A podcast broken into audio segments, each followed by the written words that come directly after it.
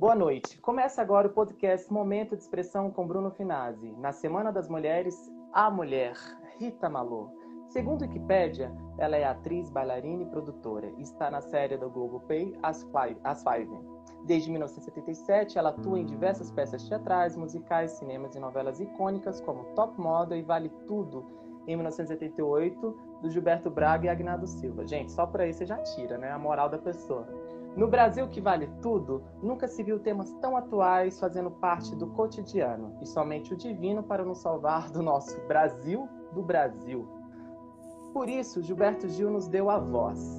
Se eu quiser falar com Deus, tenho que aceitar a dor, tenho que comer o pão que o diabo amassou, tenho que virar um cão, tenho que lamber o chão, os palácios, os castelos suntuosos do meu sonho. Tenho que me ver tristonho, tenho que me achar medonho, e apesar de um mau tamanho alegrar meu coração. Rita Malô, desde 88 em Vale Tudo, você evoluiu como artista e naturalmente como ser humano. O que alegrou seu coração para continuar a sua jornada artisticamente num país que culturalmente rejeita o sucesso alheio e maltrata seus artistas? Então, eu fiquei um tempo fora, né, é, do ar, é, é uma história meio comprida, mas eu tive uma falência paterna, e aí eu assumi as rédeas da família e abri um, um showroom de moda. Então, eu passei alguns anos em Ipanema, morei no Rio muitos anos. É, e aí, o que me fez voltar? Bom, eu tinha, ao mesmo tempo que eu tinha que sustentar a família e que eu tinha é, esse trabalho, que é um trabalho legal, se trabalhar com moda é gostoso também, né? Mas eu senti uma falta enorme né, de estar no palco. Eu tentei algumas vezes, só que não dava para coadunar ali as duas coisas, os horários, uma coisa meio complicada, porque esse showroom me consumia bastante também. Eu tinha muitos clientes, marcas muito legais. Mas assim, o que me trouxe de volta foi porque eu tive um câncer, né? Eu tive um câncer de mama e, e aí eu decidi que, que a vida é breve, porque a gente não, não se liga, né? No quanto ela é breve e quanto no momento seguinte você já não está mais vivo. Então, quando eu tive esse câncer, eu chutei o pau da barraca, sabe, Bruno? Eu fechei meu escritório, voltei para São Paulo e, e produzi comecei a produzir novamente, eu sou produtora também, produtora independente, e eu produzi dois espetáculos. Então, o que me fez voltar foi realizar a urgência da vida e o quanto ela é breve. Então, foi esse câncer que me deu um alô, um insight, porque eu estava adiando, né? Ah, eu, uma hora eu volto, uma hora eu consigo, não sei o quê. Aí, quando eu tive o câncer e operei, eu fechei o showroom e falei, até logo, eu quero fazer com o tempo que me resta ainda é, poder estar em cena e poder realizar o que eu amo, né? A minha vocação. Então foi isso. isso. E a gente que veio do mundo corporativo, você transitou pelo mundo corporativo, eu, na verdade, eu comecei no mundo corporativo, né? E agora eu tô fazendo o caminho inverso. Ou seja, os artistas estão indo para o mundo corporativo agora, né? Cláudia Raia tá dando palestra agora, segundo o LinkedIn, várias coisas, mas é, eu estou fazendo o caminho inverso. É muito cômodo a gente ter salários assim razoavelmente legais, bacanas, né? Tem uma glamorização e a vida de artista não é nada dessa glamorização que é imposto, né? Porque as pessoas elas confundem muito essa vida glamourosa do celebrity. Sim, achando que você é rico, né? O glamour com a riqueza. É, ver... é verdade. Rita, é, outra novela que você fez foi Top Model. E o que marcou você nessa época? Porque foi ali Flamengo campeão de 88, que eu sei, porque eu gosto de, por incrível que pareça, eu gosto de futebol. Eleições diretas e ou a Constituição. Você tinha consciência mesmo tão jovem dessas conquistas do Brasil? O Brasil ele estava feliz naquela época, sobretudo carioca. Então, em 88 eu me mudei para o Rio, né? Eu morei 30 anos no Rio. E eu estava assim no auge da minha carreira, né? Assim, eu tinha 29 anos, menos, até 28, 29 anos. É, então eu, eu me mudei para o Rio e o que, o que me faz. Uh, desculpa, a pergunta qual foi mesmo? Desculpa. Não, se você tinha consciência mesmo tão jovem dessas conquistas relevantes para o Brasil, né? Porque a, a, década de 80 foi um grito de. Embora a gente teve uma epidemia que foi o HIV, mas foi um grito de rock, de, de arte. Embora foi o primeiro Rock in Rio, não foi, se eu não me engano, na década de 80. A gente teve a, a, as eleições não diretas. Foi 88, foi antes. É, é a, a, Constituição, sabe? Flamengo, ou seja, o Brasil estava feliz, estava no momento ali de quebrar tudo. Você tinha essa consciência mesmo tão nova de, de, desse, desse divisor de águas que foi ali, aquela geração? Foi aquele momento do Brasil? Eu acho que tinha, tinha sim. E o meu momento também era extremamente feliz, né? Eu estava jovem, estava produzindo um espetáculo com duas amigas, mudando para o Rio de Janeiro.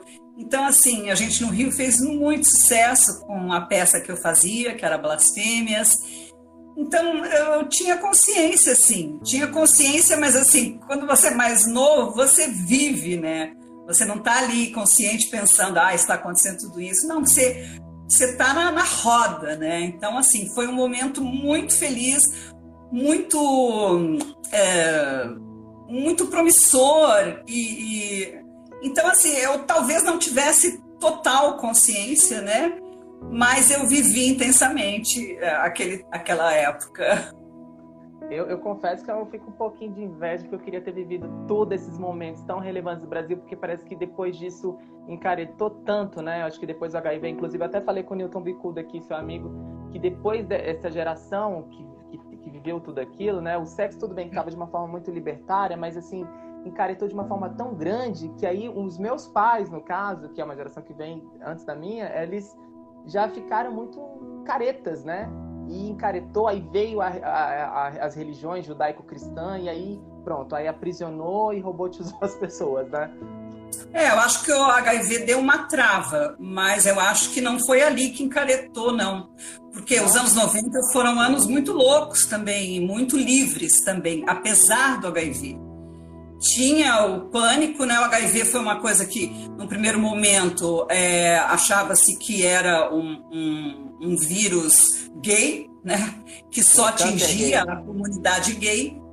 Então, é, grande parte da, da juventude estava a mil por hora. Mesmo os gays, sabe? Eu acho que foi um momento assim de, de muita loucura, porque assim, eu andei com Cazuza, eu convivi com muita gente que morreu de HIV, né? Muitos amigos eu perdi. Mas a gente tinha uma batida intensa então, é, a coisa não, não, não freou, né? Deu uma brochada, digamos assim, mas não é que encaretou totalmente. Eu acho que encaretou totalmente foi agora, né? Agora é que a coisa tá bem careta e bem séria, né? A gente tinha bastante. Fala. Por favor, conclui esse raciocínio. Que então, que a gente tinha muita liberdade, a gente tinha muita, muita liberdade.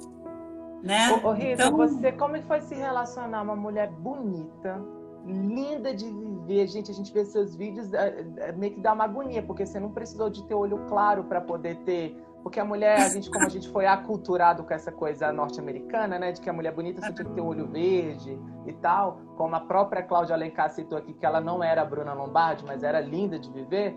Você é sempre uma mulher muito bonita. Como que você foi se relacionar nessa época? toda pisciana, que vai fazer aniversário daqui três dias, toda delicada, elegante, fina. Como é que foi você se relacionar? Você se relacionou ou não? Porque sim, você, já que você andava com uma galera meio que rock and roll, né? Sim, rock and roll. Eu sempre fui rock and roll desde, desde que eu saí de casa, que eu saí muito cedo. Mas eu tinha uma turma muito grande, uma turma bem rock, mas eu andava, imagina, com o Tim Maia, Chiquinho Brandão, Cazuza, Mineco. Então, assim, é, eu vivi tudo isso e muito bem e muito feliz, assim, sem problemas. Eu sempre fui libertária, assim, né? Eu sempre fui dona de mim desde muito cedo, né? Eu saí de casa muito cedo. É, meu pai tentou me dar uma amarrada, assim, queria que eu fizesse faculdade, mas assim, eu com 17 para 18 anos eu estava morando sozinha e já tinha juntado com meu primeiro marido. Eu me casei cinco vezes. É, então, ninguém me segurava. E desde muito nova eu era terrível. Minha mãe enlouqueceu comigo. Então você passava o mel muito bem, porque você tem é que nem essa cara de boa moça. Você tem uma cara de boa moça, não tem? Ou... Eu sei. eu tenho uma, uma cara, de, de boa moça. Sim, de careta, né? Tem uma cara de careta. Mas por ilusão. Tanto que na época, na, nos idos ali dos 80, eu caçapava assim, todos os comerciais. Eu fiz muitos comerciais e eu fazia sempre a mãe jovem, caretinha, com aquele cabelinho chanelzinho. Porque essa eu, é a sua imagem, você, o vídeo eu, te compra assim. eu te comprava assim, Rita. Você tá, eu tô te, eu tô te, tô te tirando do armário. Isso, tá mesmo. Porque eu fiz de um tudo. Eu vivi de um tudo. De um tudo, de um tudo mesmo. Ô Rita, é, o artista mulher, ainda mais você que teve grandes referências, sempre trabalhou com grandes, já começou com o pé direito. Você, você, também, claro, a gente sabe que não foi fácil, como não é fácil a vida do artista, mas você também teve seus privilégios, né? Você já começou em novelas boas, você tem seu currículo aí um currículo admirável por trabalhar com, pô, só trabalhar com Gilberto Braga, que faz novelas esporádicas, e tudo que ele faz é sucesso, né? Então, para é. mim, já é o, o, selo de, de quem tá ali, para mim, é a galera. E a cúpula dele é muito fechada, né? Ele não contrata pessoal que. É um ou dois atores no máximo que ele dá pro, Gilberto, pro Denis Carvalho contratar, mas, assim, é, geralmente a galera dele fechada. Mas, falando uma das próprias pupilas dele, que é a Natália Timber, sua vizinha aí, que era de Ipanema, né? Uma querida, adoro.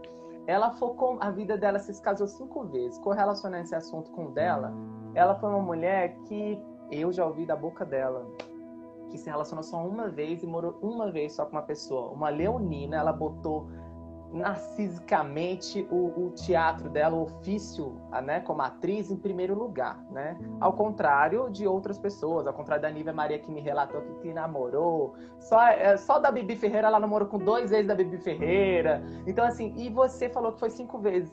Como é que é, é você ter esse equilíbrio? Porque a mulher tem toda uma cobrança, né? ser artista, só que ela também tem que ser, tem que ser mãe, mulher, tem que trabalhar, tem que ser linda, tem que ser um monte de coisa. E como você conseguiu administrar isso muito bem para sua carreira e não negar tanto de quando a gente olha seu currículo, a gente fica babando o tanto de peça que você fez, o tanto de comercial, de merchandising que você fez. Como que foi esse equilíbrio e ao mesmo tempo se relacionar?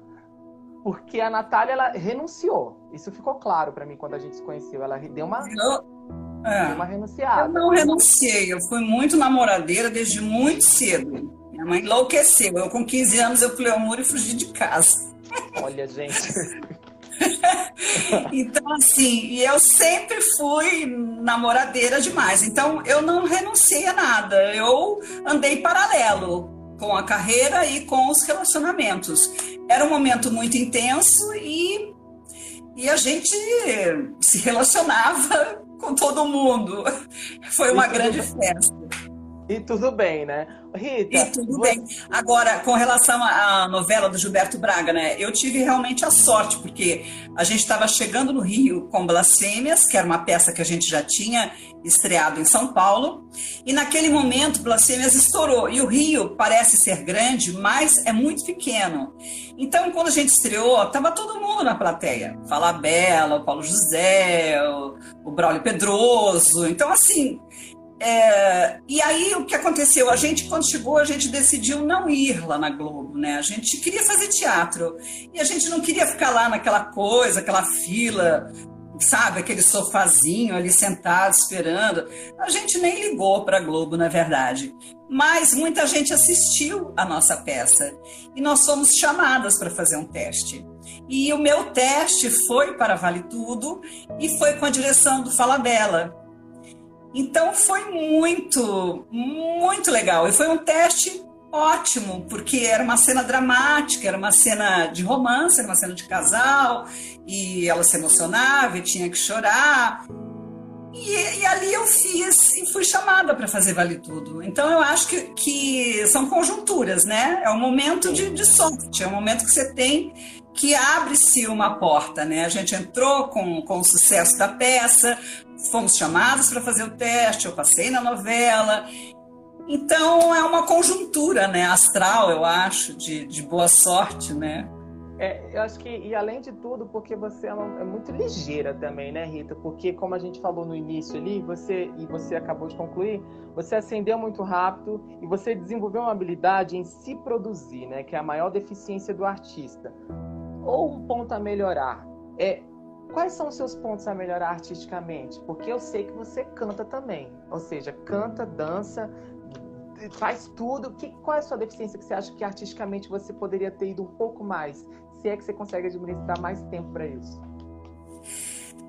Bom, na realidade eu tive que abdicar da carreira, né? Porque eu estava caminhando a passos largos, né? Então, é, eu realmente canto, danço, quer dizer, agora eu vou fazer 62 anos, né, domingo. É, eu, se precisar, a gente dança, né? Mas, é, se chamar, tem vários comerciais na minha faixa etária, eu vivo fazendo aí audição e eles continuam, que eles querem a, a avó que dança, né? Que hoje eu, eu, eu, eu, sou mais pra avó do que pra mãe, Mas né? Não cara de vó não, Rita. Pois é, tá difícil. Eu tinha que deixar o cabelo branco, mas eu não consigo. Porque se eu deixasse o cabelo branco, nossa, tava deitando e rolando. Mas não, não tem vontade ainda, sabe? Então. E, Rita, mas artisticamente, o que, que você acha que, por mais que teve esse ato aí, né, na sua carreira por conta da família Sim. e tal, mas o que, que você acha que artisticamente você poderia melhorar? A Patrícia Barbosa, que eu até comentei aqui no início, ela que também canta, é, é, dubladora, faz um monte de coisa. Você também faz um monte de coisa. Mas tem alguma coisa que, que, que ressalta mais, que salienta mais o que você é? Quando você vai em ficha de hotel, por exemplo, você preenche o quê? Você é o quê? Atriz. Atriz. É, porque eu vim da dança, né? A minha formação foi do balé. Então eu comecei fazendo musicais, fazendo coro, e daí eu fui passando para o teatro falado, fui migrando, aí fiz novela, e aí realmente eu não dancei mais, né? Apesar de que o último espetáculo que eu fiz era uma comédia de autoria da Paula Janine, que é uma grande amiga, e ela tinha, quando eu peguei o texto, eu falei, eu quero cantar e quero dançar. E a peça se passava num karaokê, ela acabou colocando a gente num karaokê. Então, nessa peça, eu voltei também a cantar. E o meu parceiro querido, né, que é o meu marido querido que faleceu, é, ele topava tudo, ele era um talento, porque ele era um grande clown, né? Então eu falei, eu quero dançar, ele falou, vamos embora dançar, né? E aí eu chamei um grande amigo, o Rogério Dacol, para coreografar e ele dançava, né? Ele dançava. Então tinha coreografia, tinha canto. É... Então foi, foi dessa maneira. Eu gosto. Você vê que em As Five eu fui chamada para fazer a professora de balé, Tirana, Solange. Então a coisa da dança, ela sempre, sempre me leva para alguns trabalhos. É, o pessoal, ah, é baila, precisamos de uma bailarina coroa. Aí me chama, entendeu? Por quê? Porque as minhas amigas saíram um pouco do circuito, sabe? É, todas as minhas amigas que fizeram os trabalhos comigo, elas. Eu não sei o que aconteceu, mas o pessoal envelheceu. Eu não sei se eu não tenho espelho direito, mas eu acho que eu não sei, eu mantenho um vigor e uma. E você, uma eu acho que você também exorciza muito bem essa, essa, sua, essa sua idade, né? Você sabe que aqui com a Cláudia Alencar, quando eu falei do que ela ia fazer, que ela tinha 70 anos, ela pulou. Você tá eu vi, ela, ela falou assim: você vai começar a falar e vai falando da minha você idade. Tá racista, você tá sendo preconceituosa. Eu falei, não, não leve a mal, muito pelo contrário, as pessoas têm que entender que quanto mais idade tem, mais sabedoria a pessoa tem. Eu acho que pelo fato de você exorcizar tão bem isso, né? Que você encara muito bem e de vó você não tem nada. Mas, ô Rita, agora aqui na lente da verdade aqui, vou, vou fazer uma homenagem ao Clodovil. Você falou dos seus defeitos tecnicamente, artisticamente, que você não deu, você não deu sequência por conta do hiato que aconteceu na sua vida. E na sua vida pessoal? O que, que é um, um, um ponto a melhorar na sua, na sua personalidade, que você fala, de conviver?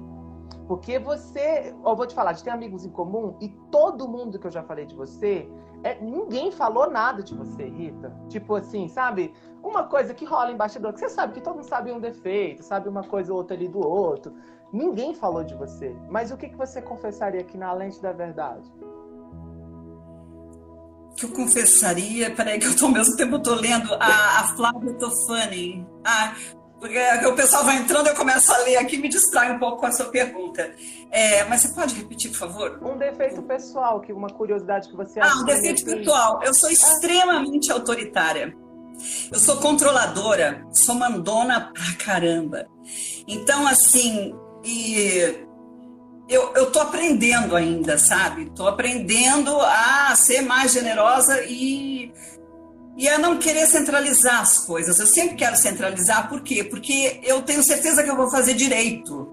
Eu sou muito perfeccionista, eu sou CDF. Então eu gosto de ter o controle porque eu quero que a coisa saia direito. Então eu Você acho que isso trabalho, é mas você está falando de trabalho. E, de e trabalho. Então, para trabalhar com vocês, por exemplo, se a gente for trabalhar junto, é difícil trabalhar com você, Rita? Você assume isso? Não, absolutamente, porque eu sou extremamente profissional, até demais. Eu sou pontual, então assim, eu sou super rigorosa. Então, marcou às 7, 15 para 7, eu tô lá. Então não é difícil, não. Eu digo mais na vida pessoal, que eu sou uma pessoa assim, controladora e autoritária. No trabalho, não. Quer dizer, às vezes eu, eu, eu não aceito assim de primeira uma situação. É, eu gosto sempre de, de discutir as coisas, uma, uma, direção, uma atuação, e eu acho que hoje em dia isso está bem mais confortável, né? Porque, assim, eu sou de uma geração de diretores tiranos, né? Que a pessoa chorava e fazia a pessoa chorar, então eram todos, assim, umas feras e ninguém podia falar nada. Hoje não. Hoje a gente compactua, né? Então, assim, um diretor hoje, um colega de cena hoje, a gente trabalha em unidade, né? Então, e, e eu acho ser assim, isso castrava muitas pessoas, porque os artistas, por exemplo, de uma outra geração, ele não sabia, ele só conseguia se fosse dirigido, ele não conseguia se dirigir ou ter essa autonomia de um improviso que é super necessário ter, pensar como personagem, né? Não, ele já queria pensar se fosse o diretor de, direcionando isso. É, é um equilíbrio, né? não, ter, né? E isso você ganha muito com a idade, a segurança e, e não temer as coisas, né? Se jogar nas coisas. Porque eu lembro quando eu fiz Chorus Line, é, eu era, tinha 23 anos, então assim, ai, eu tinha assim, um pavor, tanto que assim. Sabe quando você sabe a coisa, mas você acaba errando, aí cai da pirueta, aí não sei o quê de, de insegurança mesmo, né? Tanto que quando eu estreiei o Chorus Line, o diretor, o coreógrafo pegava no meu pé pra caramba, né? Porque o Chorus Line era a história de uma audição. E ah, os ensaios, eles funcionaram da mesma maneira, com a mesma pressão. Você o tempo todo estava sendo ameaçada, que se você não fizesse certo, vai, vai trocar, vai entrar. A gente tinha sempre um substituto. Então a gente era o tempo todo ameaçado de, de, de ser substituído. Então, eu, no Chorus Line eu era novinha, eu era uma graça. Eu vi outro dia um vídeo meu, eu falei, gente do céu, como a gente nem sabe né, o que a gente é, é uma loucura. E eu lembro que na estreia, o coreógrafo entrou no camarim, o americano, Roy Smith. Ele entrou no camarim e falou assim: por que, que você escondeu, né? Tudo isso, né? Porque quando me bota em cena, sai da frente, porque aí eu sou dona do meu espaço, né? Mas nos ensaios, às vezes, eu fico um pouco insegura. Como foi no Chorus Line? Era muita gente boa, talentosa e capacitada.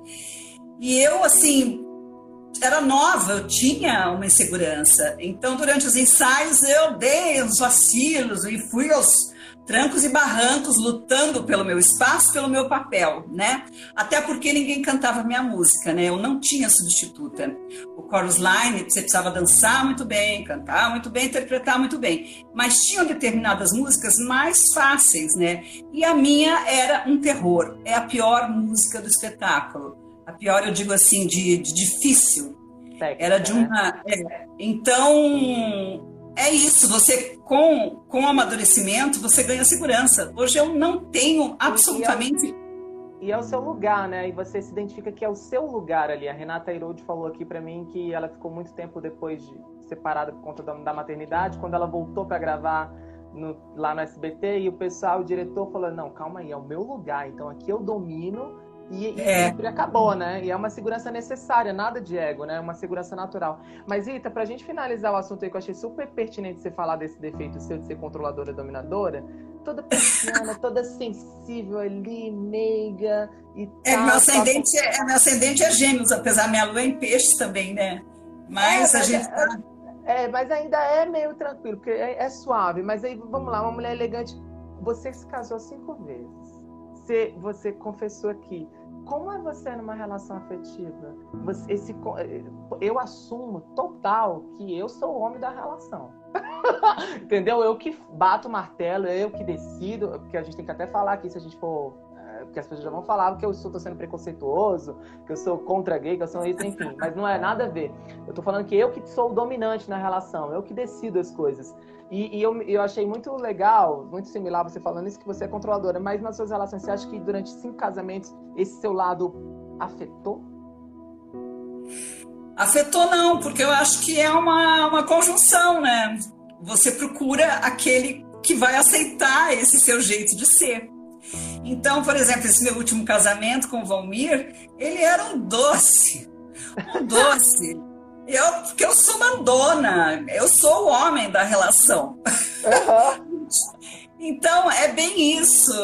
Eu acho que você tem que encontrar o, o, outro lado da moeda, né? A pessoa que ele gostava, porque eu controlava, eu, eu, era, eu sou muito ativa na produção, em tudo. Então ele gostava, porque eu tomava frente, eu defendia ele muito. Porque quando eu o conheci, ele, ele era muito bonzinho, então assim, ele aceitava cachês baixos. Eu comecei a, a controlar a, também o lado profissional dele. Eu falei, não, com esse povo você não trabalha mais, seu cachê tem que aumentar, entendeu? Ai, Nina, minha gata louca, derrubou. Ela derrubou Júlia em cima de mim. Vem aqui, bonequinha, fica aqui, ó. E eu achei legal você falar isso, Rita, porque na verdade eu, eu acho que eu não verbalizei da maneira correta, mas da maneira que você verbalizou é a maneira mais cirúrgica que você colocou. É pessoas ativas. Existem os mais ativos na relação de energia, não sexualmente. Exatamente. De energia, de conduzir Exato. a situação. Exatamente. E eu sou condutora, eu gosto, eu gosto de tomar frente, sabe? Às vezes assim, ai, você vai entrar no carro, o cara vai abrir a porta. Eu já abro a porta antes, já entro, entendeu? Eu não, assim, a pessoa, mas eu lembro uma vez que eu, porque eu tive um relacionamento com o Paulo José, né? Eu me relacionei Sim. com o Paulo José durante um ano quando eu morei no Rio. E era engraçado, porque esse meu estilo, o Paulo era pisciano também. E o homem pisciano é muito tranquilo. E a, e a gente caminhava na rua e às vezes ele puxava e falava assim: Passear é assim, ó, ia dando passos bem lentos, que eu ia que nem soldado, né? Pá, pá, pá, pá, porque eu sou muito determinada, né? Então, eu, eu não acho que seja um defeito, porque eu acho Mas que. Mas em algum momento você atraiu, Rita? Você em algum momento você atraiu uma. Você é de São Paulo, você tem aí nas veias São Paulo. Você pode ter morado muitos anos no Rio, morado fora, mas São Paulo pulsa nas suas veias, assim, é claramente. Mas em algum momento você atraiu porque cinco relacionamentos eu acredito que foram pessoas evidentemente diferentes, mas em algum momento você traiu alguém parecido com você? Porque aí também não dura, né? Aí a gente acaba repelindo porque é igual, né? E semelhante a gente só consegue enxergar no outro que tem na gente, porque isso é natural, né? E até você assumir essa consciência, mas isso é fato. Você já traiu algum dominador também que foi a, te, que você, aquilo foi uma situação, foi uma relação que definitivamente não daria assim, uma pessoa com essa personalidade parecida com a sua? Teu irmão de alma, uma chama gêmea? Sim, já, já. O meu ex, né, antes do Valmir, eu tive um relacionamento de três anos, nossa senhora. Porque ele era super machista, sabe? E, e não dá para ser machista comigo, sabe?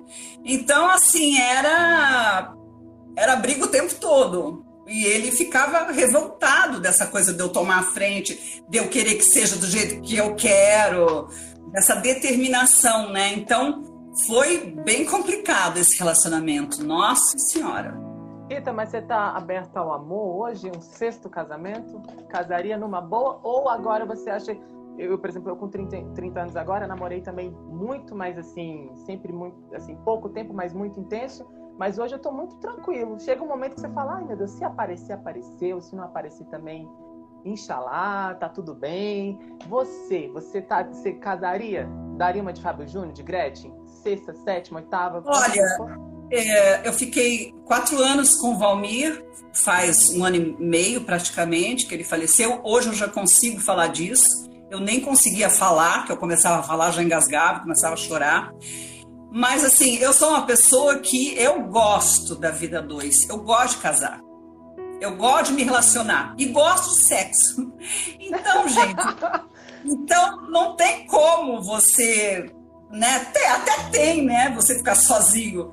Mas eu acredito que eu vou até o fim me relacionando com as pessoas. Eu vou, eu, eu estou aberta, estou aberta. Eu gosto de casamento, é... eu gosto de me relacionar, não gosto de turma, eu gosto de dupla, sabe? Dupla. É. Você tem uma humildade, as primeiras impressões que a gente tem de você é que você é uma pessoa muito humilde. Quando a gente fala humilde, a gente, as pessoas confundiu, deturpou essa palavra humilde, que acha que é uma pessoa pobre, não sei o quê. Não. Humilde é aquela pessoa que sabe tudo que ela é, mas ela não fica se colocando ou se colocando. Estou verbalizando, eu sei que você sabe o que é isso, Rita. Estou falando para algumas pessoas que ainda deturpam o que a gente fala. Porque a gente fala Sim. aqui, aí muda tudo e tal. Mas então, só que essa sua. Só que agora eu vou te falar a minha coisa intuitiva, que as, as percepções que eu, Bruno Final, tive sobre você. A impressão é essa humildade incrível que você tem artisticamente, uma resiliência e tal. Só que essa humildade não esconde um ego ali por trás? No sentido de tipo assim, a pessoa foi um pouco arrogante com você, você fala, não, tudo bem. Ele foi assim, mas só porque você sabe que lá na frente ele vai bater e você fala, não te avisei? Ou então a sua postura, ou seja, de uma forma de inteligência emocional e de uma coisa assim do seu próprio ego, que você sabe que esse, essa humildade traz para você a certeza de que aquela arrogância da pessoa vai próprio sabotar ela. Você não acha que traz isso? Ou eu estou equivocado? Eu acho que você está um pouco equivocado. Porque eu, eu, eu sou muito transparente e muito direta. Às vezes as pessoas até se chocam, porque eu falo na lata. É o super sincero. Eu sou super sincera. Então eu não deixo a coisa passar, esfriar, para depois lá na frente. Não, é na hora. Na hora não, que. Você é humilde, humilde, sim, mas ali na hora. Você não deixa um tempo, não tem um hiato, né, para acontecer. Não tem um hiato. É tudo eu resolvo na hora. Isso eu aprendi também, porque você deixa para depois e o depois não vai acontecer. É. Então é na hora. Rita, e você, quando você fica exposta, o que, qual a situação que te deixa exposta? Assim, um momento, o que, o que que te deixa exposta? Porque uma mulher muito segura, muito firme uma mulher aqui que já cortou uma impressão que eu tinha sobre você e, que, e pronto, e é isso aí, determinada, muito autêntica, faz a gente admirar muito mais. Lógico, isso faz a gente admirar muito mais a pessoa, artisticamente, como pessoa. E, e o que que te deixa exposta? O que que você, assim, é uma situação que de, realmente vem um lado sensível, mulher, que você quer um abraço, sabe aquela coisa que precisa de um marido pai? que todo mundo tem, uma coisa que a gente Não, de um... eu sou durona, eu sou durona, mas ao mesmo tempo eu sou extremamente sensível e emotiva. Então, é, não é que eu, assim, eu sou, eu sou chorona, que é uma loucura. choro, qualquer coisa me emociona, qualquer Visceral. coisa eu choro. É, então assim, eu não, não, eu não sou assim tão durona, né? Eu sou mais durona. Bom, é, é difícil explicar, porque eu sou muito clara, muito franca, muito objetiva, mas ao mesmo tempo que eu sou durona, eu sou muito sensível. Muito sensível. Então é, é difícil essa resposta. Não, na verdade, eu acho que. Aí, eu, aí, eu, aí eu troco agora para você. Eu acho que você não verbalizou da maneira correta. Aí é eu que verbalizei. Você é uma mulher firme. Você é uma mulher muito firme. Só que eu queria saber Sim. quando te deixa exposta. Onde vem essa sensibilidade quando? toda? Porque você, ó, atriz, Atriz você já é na vida, porque você vem de uma imagem de ser impenetrável, assim, de ser. Tá, tranquilo, mas você é impenetrável. Mas quando que te penetra? Qual situação? É o quê? Por exemplo, eu sou quando alguém me fala com a minha mãe, fala da minha família, da minha origem, aí eu subo nos tamancos.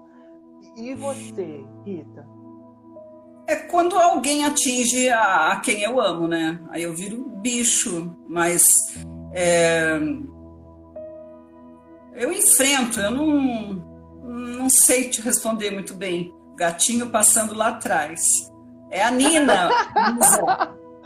é a Nina nos Rita, e outra coisa muito, muito, muito peculiar que a gente falou no início, só que eu falei, bom, eu vou guardar para o momento certo, eu acho que agora é o momento certo. Seus números, é, em termos de teatro, são positivos? Ou seja, é, em meio à choradeira que a nossa classe artística fala, é, ela infama. Nossa classe artística sempre fala, ai, não se ganha muito dinheiro, não se ganha dinheiro no teatro.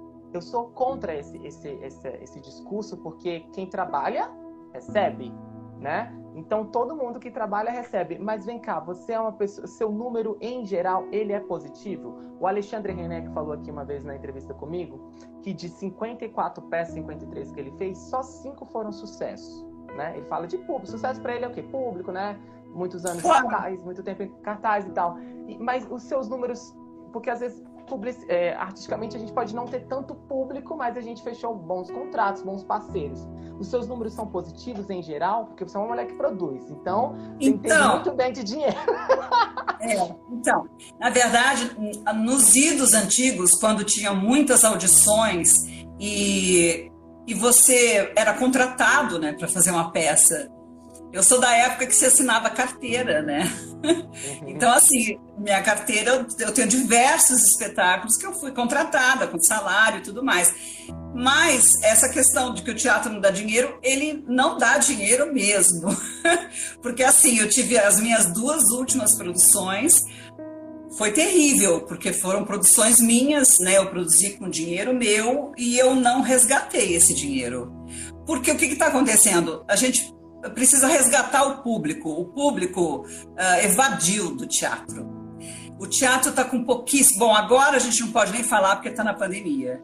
Mas não, antes da parte, mas eu, mas Rita, é. mas desculpa, deixa eu te interromper porque é um assunto muito sério a gente falar com, inclusive com o próprio Renek aqui, ele, a gente chegou num consenso que realmente o público mudou, só que em compensação conquistou outro público, né? Então o público já não é mais o mesmo que outrora era, entende? A cultura está chegando muito mais, está sendo muito mais acessível em São Paulo, você sabe disso. A cultura ela é muito mais acessível. No Rio de Janeiro as pessoas consomem muito mais muito mais cultura. Você não acredita que é coerente isso mesmo? Na lente da verdade, em verdade, em verdade, é isso mesmo? Como sendo que o público aumentou muito mais? Hoje tem muito mais autonomia para poder ir. Hoje a arte ela está tendo mais inserida ao mercado, sobretudo em São Paulo.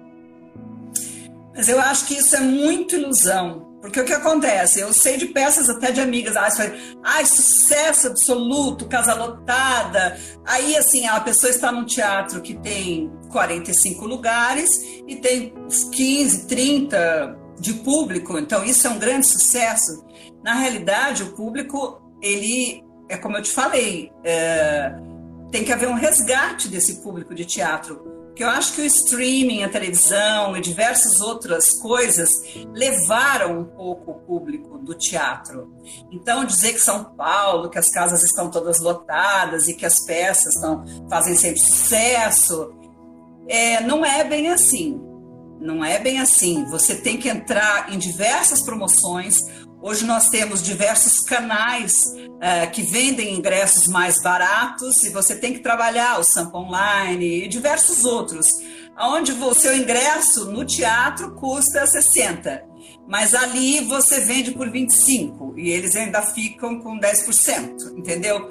Então, às vezes você tem uma boa casa, mas é uma boa casa com um público, o público acostumou com isso, com promoção sabe? Então, isso é muito ilusório. Não há, não há, o público precisa, a gente precisa formar um novo público. Porque esses últimos três ou quatro anos que eu passei no teatro, eu pude observar, não só nas minhas produções, como também na de todos os amigos, eu fui ver diversos espetáculos que você chega lá e tem 10, 15 pessoas. Mas assim, quem, quem tem um patrocínio, né? é, consegue sobreviver a isso, porque a pessoa já tem o ganho dela garantido. Agora, o produtor independente está sempre catando cavaco, porque não entra dinheiro e não tem esse público que você diz que tem, não tem, não tem. É, precisa formar novamente o público de teatro. Eu acredito até que depois da pandemia, que a gente volte um dia, é, que as pessoas vão se voltar um pouco mais para o teatro, porque teve muito teatro online, teve muita ação online, então assim as pessoas se voltaram um pouco mais para os artistas, para os trabalhos. Então eu tenho esperança que haja um, um resgate nessa formação de um maior público, porque é ilusório. Os últimos três, quatro anos que eu passei no teatro, é, o público é pequeno e geralmente viciado nas promoções. Então, ai, segunda-feira é mais barato, é 50% de desconto segunda-feira, aí segunda-feira lota, e aí na terça tem 20 pessoas, sabe? Não, e Brasília acaba sendo pior também, por isso que cultura em Brasília é muito difícil de chegar, porque é uma mesa para o deputado, é uma cadeira para o deputado tal, aí tem 100, 10 é, cadeiras assim reservadas para um pessoal, aí tem estudante, tem um monte de coisa, é muito, muito pior. Você fala de São Paulo, é, Brasília, tem a, essa questão do estudante é gravíssima, porque hoje, em dia todo mundo é estudante. Então todo mundo já paga meia. Já paga Se você meia. ver as, as inteiras que entram na bilheteria, é raríssimo. Então são as promoções, né? Do, do, dos sites de venda e são a, os estudantes, todo mundo é estudante. A pessoa pode ter 60 anos e chegar lá com a carteirinha. É terrível. É, Rita, você fez muito sobre áudio, você fez muita coisa do audiovisual, está agora no Globoplay, parabéns. E daí para um novo, para várias coisas que vem, porque você é uma atriz de primeira categoria. Mas é, falando sobre essa indústria, existe pouca arte nessa indústria? Né? Existe pouca arte essencial na indústria do audiovisual? Ou, ou a arte está industrial? Não, eu acho que a arte está tá em todos os lugares. É, hoje tem um pouco essa questão na publicidade, né, que começou um certo vício de querer pessoas reais. Então você vê um teste, aí quando você lê, você fala, poxa, é o meu perfil. Mas aí eles querem uma família de verdade, de verdade. É o pai de verdade, a mãe de verdade, o filho de verdade. Então, isso comeu muito o espaço do artista. É, a publicidade, porque também os cachês baixaram muito, tudo tudo foi barateado. Eu acho que tanto o teatro, publicidade, tudo foi tudo um pouco é, sucateado um pouco, sabe? Então, você concorre. É, hoje os cachês, por exemplo, na minha época que eu fazia publicidade, os cachês eram maravilhosos, sabe? Eu fiz, por exemplo, Pastilhas Vick, eu fiquei cinco anos no ar com esse comercial, só renovando, renovando, e por cachês, eram cachês ótimos. Hoje os cachês são bem baixos e a gente tem que se submeter a isso porque a gente vive disso. Então é uma ilusão assim que a gente ganha muito dinheiro, ai que o teatro está lotado. Às vezes você vai no teatro, tem dois terços da plateia cheia.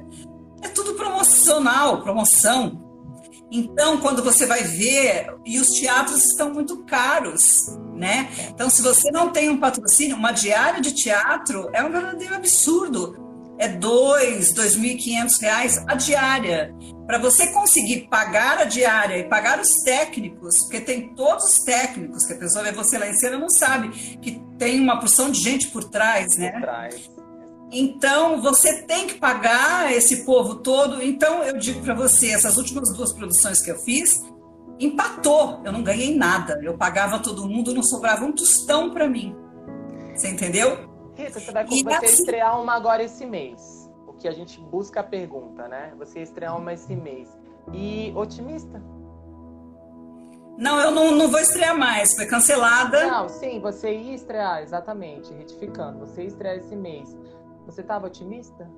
De acordo com o já, já essa peça não, essa peça, não, essa peça não. Essa peça foi um amigo que me indicou, era uma substituição que a menina precisava muito de uma pessoa que entrasse logo, que pegasse rápido o pique da coisa, e aí acabou sendo cancelada. Mas eu tenho diversos projetos. Eu tenho um projeto muito lindo, que inclusive é um texto que eu mesma escrevi, porque durante a pandemia eu fiz diversos cursos de dramaturgia. Eu sempre escrevi um pouco sabe? Os textinhos e tal. Então, meus amigos sempre me incentivavam. Ah, você devia escrever, você devia compilar isso, fazer um livro. Inclusive, eu estou escrevendo um livro. É, é, mas. Ai, me perdi de novo, menino. Estou viajando, eu fico tá lendo que as pessoas. Para de escrever! Foca em mim, não. Deixa o pessoal escrevendo aí. Foca em mim. foca em nós aqui, porque a gente está gravando esse podcast, Rita. Fica em tá podcast. Certo, tá certo. Tá certo. Rita, não, mas é isso, se você estava otimista ou não. Rita, pra gente finalizar... Não, eu tô, eu tô muito otimista. Eu tô com um projeto lindo desse texto que eu escrevi. Foi o primeiro texto inteiro que eu escrevi, foi numa dessas oficinas que eu fiz de dramaturgia. Inclusive, fizemos uma leitura, uma montagem com a direção da Patrícia Vilela. E esse texto eu estou agora trabalhando diversos... É, fomentos, incentivos de cultura, para tentar montar esse texto né? E, e eu tô, tô, otimista. Eu sou otimista. Eu sou uma pessoa positiva, né? Eu sou uma pessoa alegre. Então, assim, claro que de vez em quando eu fico zanzando e batendo cabeça de desespero dessa situação, da falta de dinheiro, de milhares de outras coisas. Mas eu sou, a minha essência é, é, é otimista. Eu tenho fé, não sei da onde que eu tiro, mas eu acredito. Não, é muito enérgica, você emana aqui, eu tô recebendo eu, eu sempre falo, comento que eu recebo tanta energia do. Porque agora a nossa, a nossa conexão, é, embora é real, mas está sendo muito virtual, né? E eu recebo tanto que eu tô a milhão aqui por conta da sua energia. Mas, ô Rita, essa sua energia toda é o quê? Toda pisciana é meio. Você fala que toda pisciana é meio espiritual. Eu falei com a Nívia Maria, a Nívia Maria falou, Bruno, é verdade. Toda pessoa de peixes é muito espiritual. Você, você é o quê? O que é o seu mediador? Eu não posso perder essa deixa, porque eu sempre falo que o pisciano bate seus tambor. O que, que, é, o... o que, que é o seu divino? O que, que transcende em você, Rita? Para emanar essa energia toda que eu tô aqui. Tá... eu imagino que tá todo mundo, o pessoal comentando aí, rindo aí, porque a gente recebe muito. Você é uma mulher que tem energia. Eu não sei de onde vem essa força. Na realidade, eu não sou muito religiosa, não. É, mas eu acho é o quê? O que, que é? O que, que, que é o seu mediador? Eu sou, eu sou kardecista, eu acredito no kardecismo, é... mas é essa energia, eu não sou uma pessoa assim que, ah, eu rezo e eu, eu vou... Não, a minha religião eu acho que é o outro, né? Enquanto eu puder estar tá dando para o outro, ou mesmo para os animais, eu, eu gosto de de fazer o outro se sentir bem, eu gosto que, que o outro esteja feliz. Então, a minha religião, eu acho que é poder dar, sabe? Poder dar para o outro alegria ou vontade de viver, é, estímulo, sabe? Essa força, eu não sei de onde vem, mas não vem de nenhum altar, não.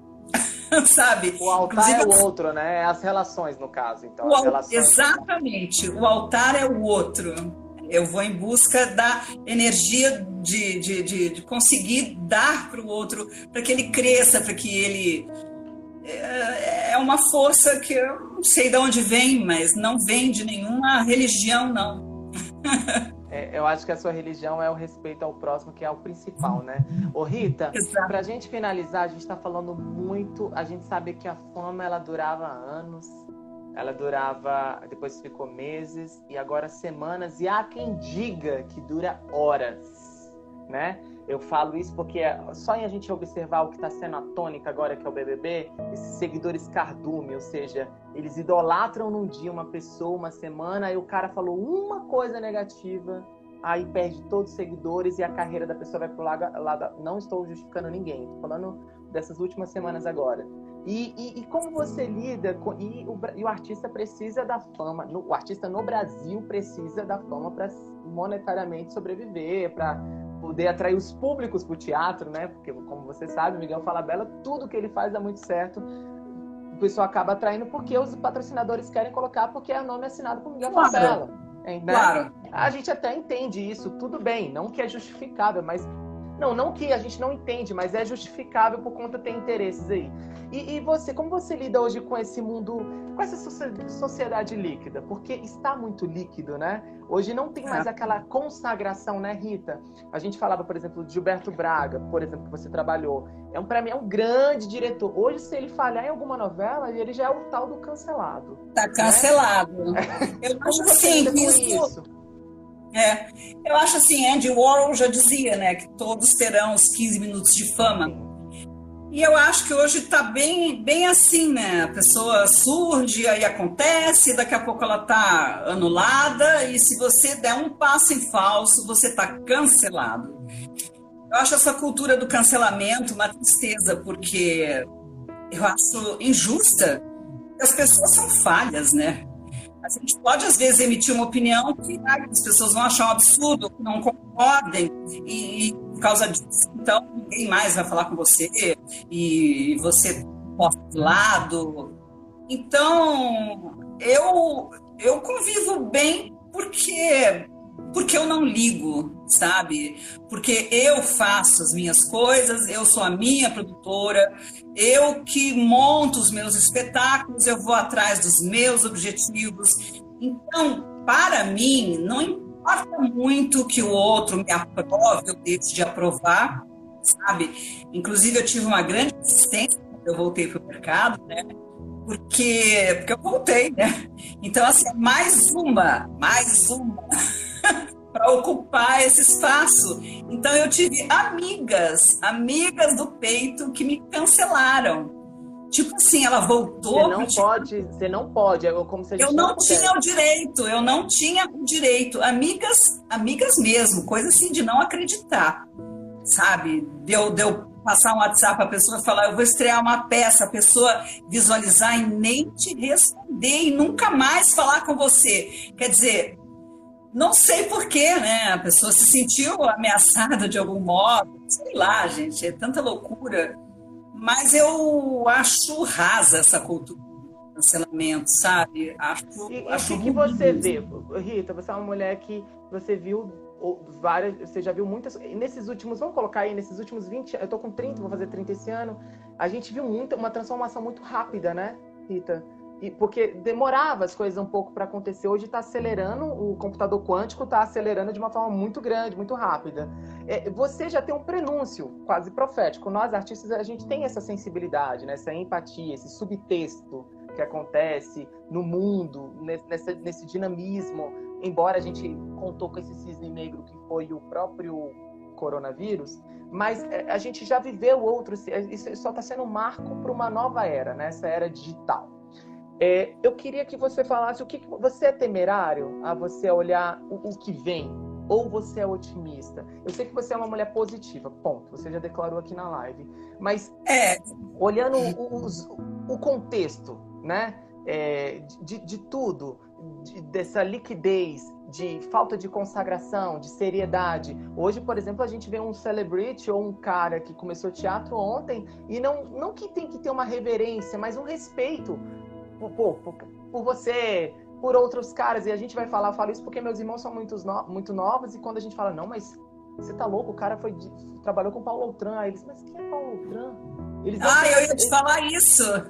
Eu ia te falar isso. Porque assim, como... hoje as pessoas não sabem quem foi Paulo Outram. É. Então, é tudo muito efêmero, né? Isso. Eu acho que e como isso você é... olha isso, Rita? Você é temerário ao ver tudo isso? Essa crescente, esse tá, tá sendo uma, tá, o expoente está sendo de uma forma negativa, embora o nosso olhar, as pessoas dizem que o nosso olhar tem que ser para a luz, né, para algo positivo, que ali você Sim. vai enxergar Deus. Mas e como é que você vê? Você é temerária ou não, Rita? Você é tranquila? É, eu não, é eu, eu, eu sou muito positiva e muito otimista, mas eu não vejo o futuro com muitos bons olhos. Eu acho que a gente caminha por caminhos tortos. Né? Acho que o ser humano está bem, bem perdido e está destruindo o planeta, né? Então, Gaia, a mãe Terra, o que, que é, eu acho, essa pandemia? É a Terra querendo cuspir a gente fora. Porque nós estamos, nós estamos ferindo a Terra, né? É. Nós somos a ferida hoje da Terra. O ser humano né? Ele faz buraco, é lixo, mais lixo. Você vê, o oceano está cheio de máscara, entupido de máscara. Então, eu, eu não sou muito otimista com relação a isso. Eu acho que vem muita coisa para frente. Acho que esse vírus não será o primeiro nem o último, nem é o primeiro. Tivemos o HIV e vários outros, né? E a, o ebola, que não chegou até aqui acho que daqui para frente as coisas vão piorar. Eu acho. Rita, mas sobre tudo isso que nós falamos aqui, essa delícia de live, para a gente fechar com a última pergunta, você é uma mulher feliz sobre tudo isso, colocando esses, esses dividendos nessa jornada que é a vida, essa, essa, viagem, porque é uma viagem, né, Rita? Todo mundo é. merecia um livro escrito e, sobretudo, você, uma pessoa de expressão. Você é uma mulher feliz hoje? Vai fazer três, aniversário daqui três dias. O que, que você pode falar? Olha, por incrível que pareça, eu sou feliz. Não sei de onde vem também essa felicidade, mas eu sempre encontro alguma coisa que me, que me estimula. Eu sou feliz, naturalmente feliz, naturalmente otimista. Tenho muita fome, né? E muita força de luta. Então, assim, eu acho que eu não vou desistir nunca de nada. Enquanto eu estiver viva, eu tô, tô em ação, porque eu acredito, apesar de acreditar que o mundo vai piorar, eu otimismo. Eu acho que tem uma tribo, né? tem, tem, tem um grupo de pessoas que, que faz com que a gente se inspire né? a, a ir pelo melhor caminho e a na vida, né? Eu acho que é por aí. Eu sou otimista, não tem jeito. Apesar de achar que as coisas vão piorar. Mas você é a luz, né, Rita? Essa é a função do artista, levar luz, né? Essa é a função do teatro, como o próprio Newton Becuto falou aqui, que nunca vai acabar a palavra. Muito pelo contrário, sempre vamos levar em discussões e o teatro vai ser imprescindível cada dia mais nesses tempos difíceis. Rita, e nós queremos te ver muito feliz porque você merece. Muito obrigado. Hoje o nosso momento de expressão contou com incentivadores e parceiros que é a locutora Patrícia Barbosa, minha parceira aí, o Rancho da Mamãe, incentivadora, o cabelo que arrumou meu cabelo Luciano Fiares e a Dani Makeup. Acompanhem essas e outras entrevistas com artistas de expressão como a Rita no podcast Momento de Expressão com Bruno Finazzi, estimulando a você a ter consciência de si, resgatando a sua autoexpressão. Você também é um artista. Momento de expressão comigo, Bruno Finazzi, todas as quintas-feiras ao vivo às 19 horas no Instagram Bruno Finazzi. Rita, Beijo, sou Eu amei, fã. eu amei, querida. Eu amo as suas lives. Eu assisto, assisto e adoro. Muito obrigada por ter me convidado. Eu adorei fazer e você é brilhante. Brilhante são vocês, fãs da Rita, que continuem prestigiando ela. Eu tentei fazer o melhor roteiro porque essa mulher sim merece. Eu sou muito fã e fiquei mais ainda com essa firmeza, essa delicadeza, mas autenticidade que ela dá na gente. Um beijo, Rita. Tchau, gente. Obrigada a todo mundo que assistiu a live. Um beijo para todo mundo.